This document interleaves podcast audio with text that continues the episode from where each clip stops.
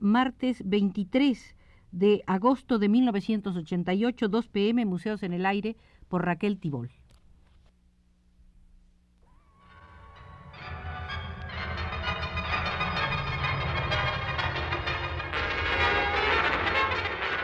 Radio UNAM presenta Museos en el Aire.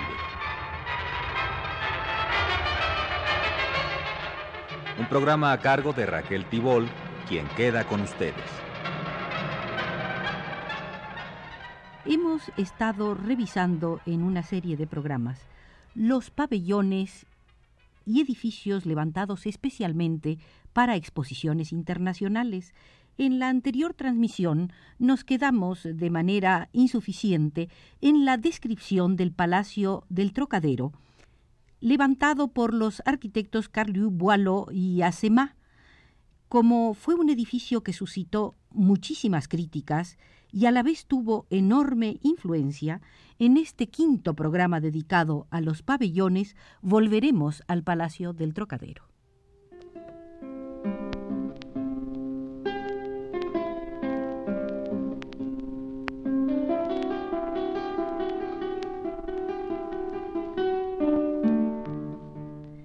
Se trata de un edificio en el que se mezcla el neoclasicismo con ciertas tendencias art déco heredadas de 1925 y que inmediatamente levanta una oleada de críticas por parte de los artistas, escritores e intelectuales de vanguardia, entre los que se encuentran Cocteau, Mauriac, Faucillon, Picasso, Matisse, Rouault, Chagall, Dufy, Braque, Lifshitz y Zatkin.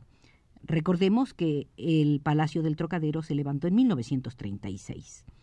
En realidad, las críticas fueron inútiles, pues el palacio se construyó y además contagió a otras edificaciones como el nuevo Museo de Arte Moderno e incluso contaminó al hasta ahora arquitecto de vanguardia Perret en su Museo de Obras Públicas.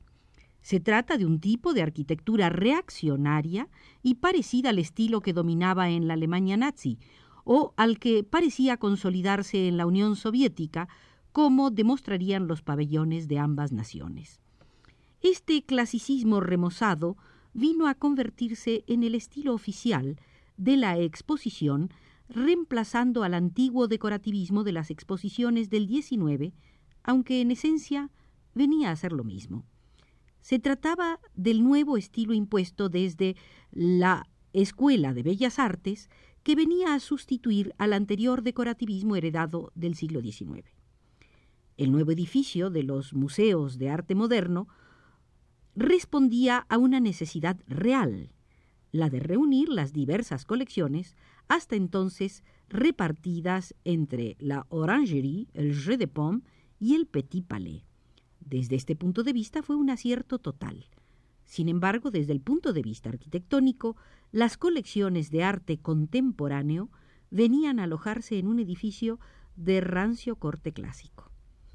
Al concurso público convocado para su construcción se presentaron 120 proyectos, entre los cuales había uno de Mayes Thévin y otro de Le Corbusier.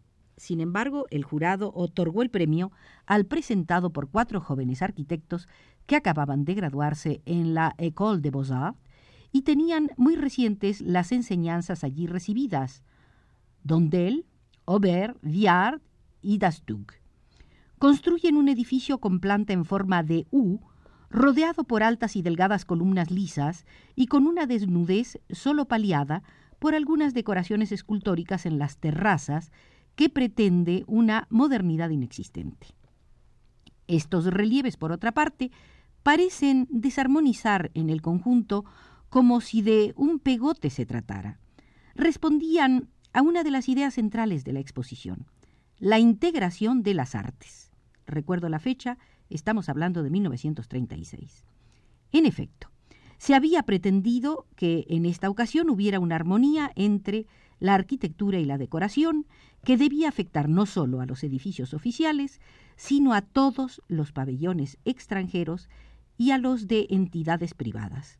Se trataba, por una parte, de dar trabajo a numerosos artistas y artesanos y por otra de continuar el espíritu de la exposición de 1925.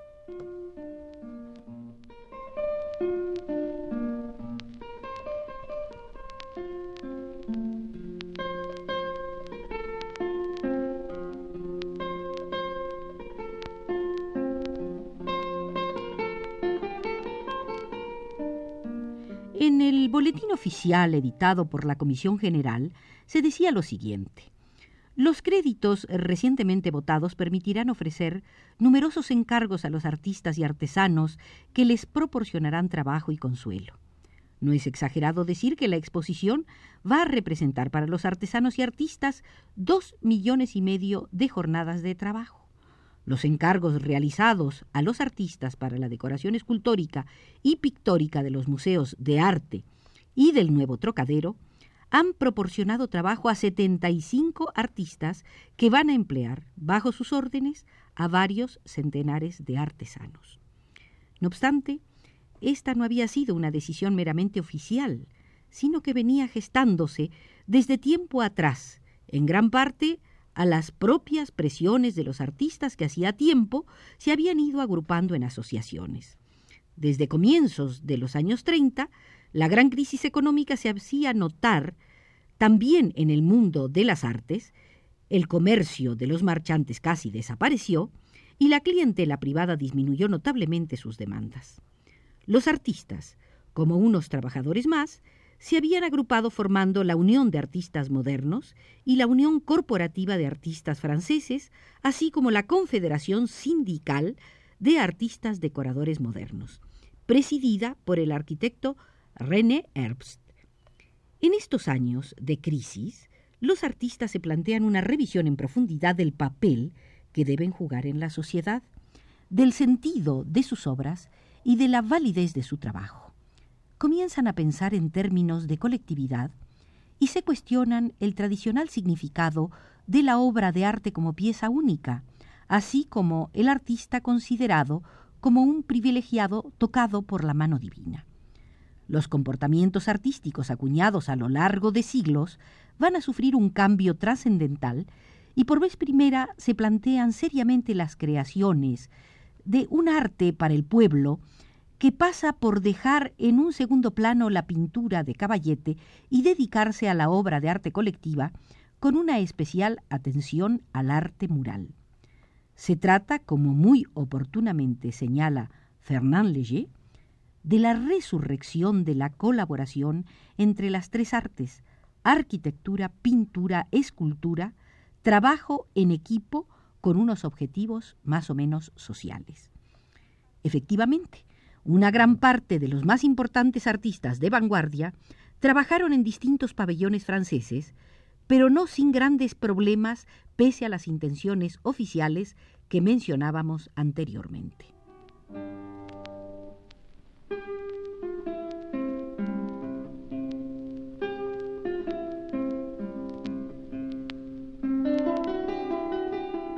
En Carta a Bastide, el eh, dirigente de los artistas decoradores, René Herbst, decía, el sindicato de artistas decoradores modernos se permite, antes de que sea demasiado tarde, llamar la atención de los poderes públicos sobre la desorganización de la exposición 1937.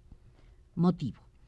Los concursos han proporcionado un importante número, 250, de galardones, quienes, eh, debido a las increíbles apreciaciones de los servicios de la exposición, han sido destinados a trabajos para los que no habían concursado. Por otra parte, contamos con arquitectos y decoradores especializados en exposiciones. Ni uno solo ha sido requerido. En las iluminaciones, ninguno de nuestros especialistas. En las ediciones, desplegables, folletos, revistas, el mal gusto da que pensar sobre el servicio responsable. En cuanto al cartel, el primero se realizó a partir de la maqueta de un arquitecto galardonado en el concurso de la luz. Los artistas no pueden aceptar el ser ignorados en una exposición cuyo título es Arte y Técnica. Nuestros camaradas de los teatros han pasado a la acción. ¿Tendremos que hacer lo mismo? Algunos de los nuestros ya no dudan en pasar a la lucha.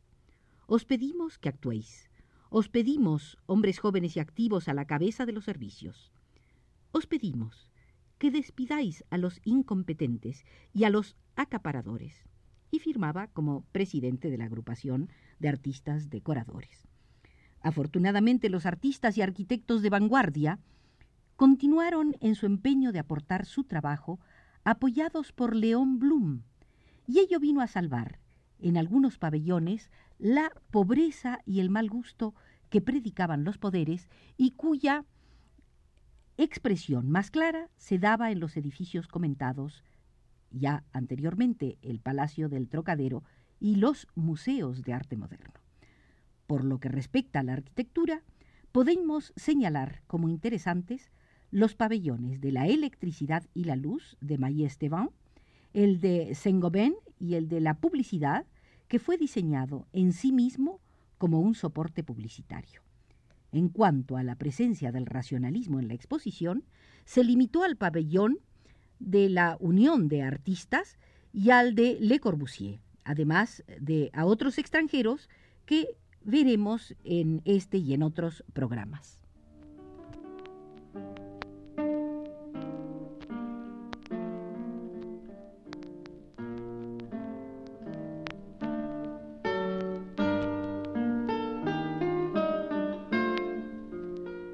Pabellón de Le Corbusier supuso un gran esfuerzo del arquitecto por estar presente en esta exposición, aunque contó con todo tipo de dificultades.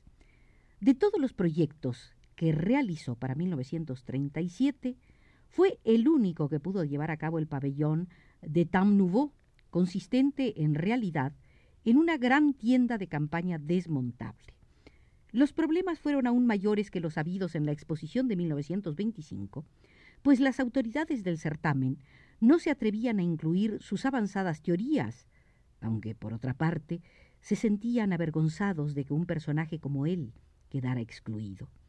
Optaron por una solución intermedia, relegarlo al lugar más apartado posible, un terreno junto al centro rural en el alejado anexo de la Puerta Meilló.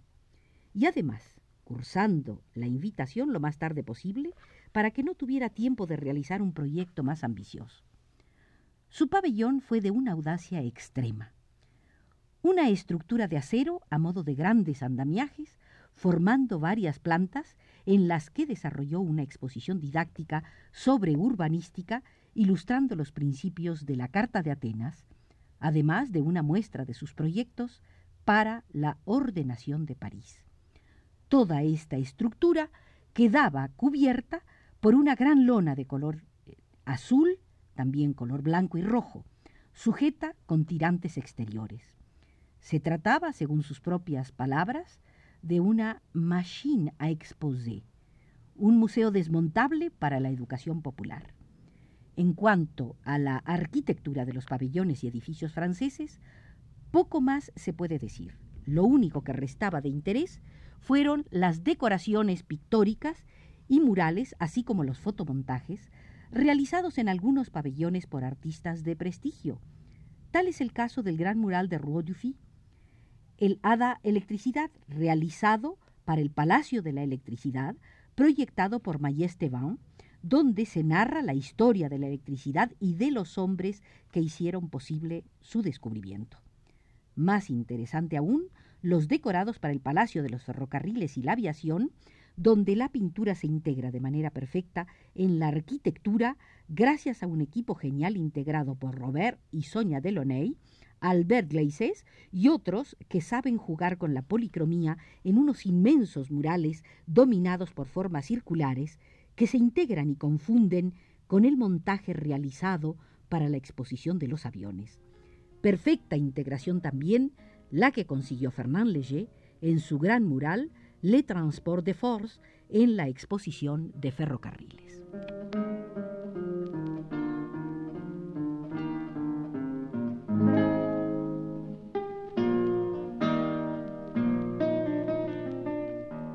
Con la asesoría de Josefina Alix Trueba y conducidos por Abelardo Aguirre, hemos transmitido la quinta visita al Museo de los Pabellones de las Exposiciones Internacionales.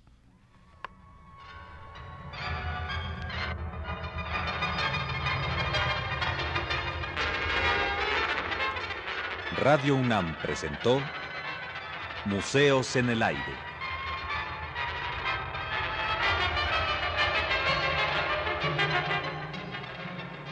Un programa de Raquel Tibol.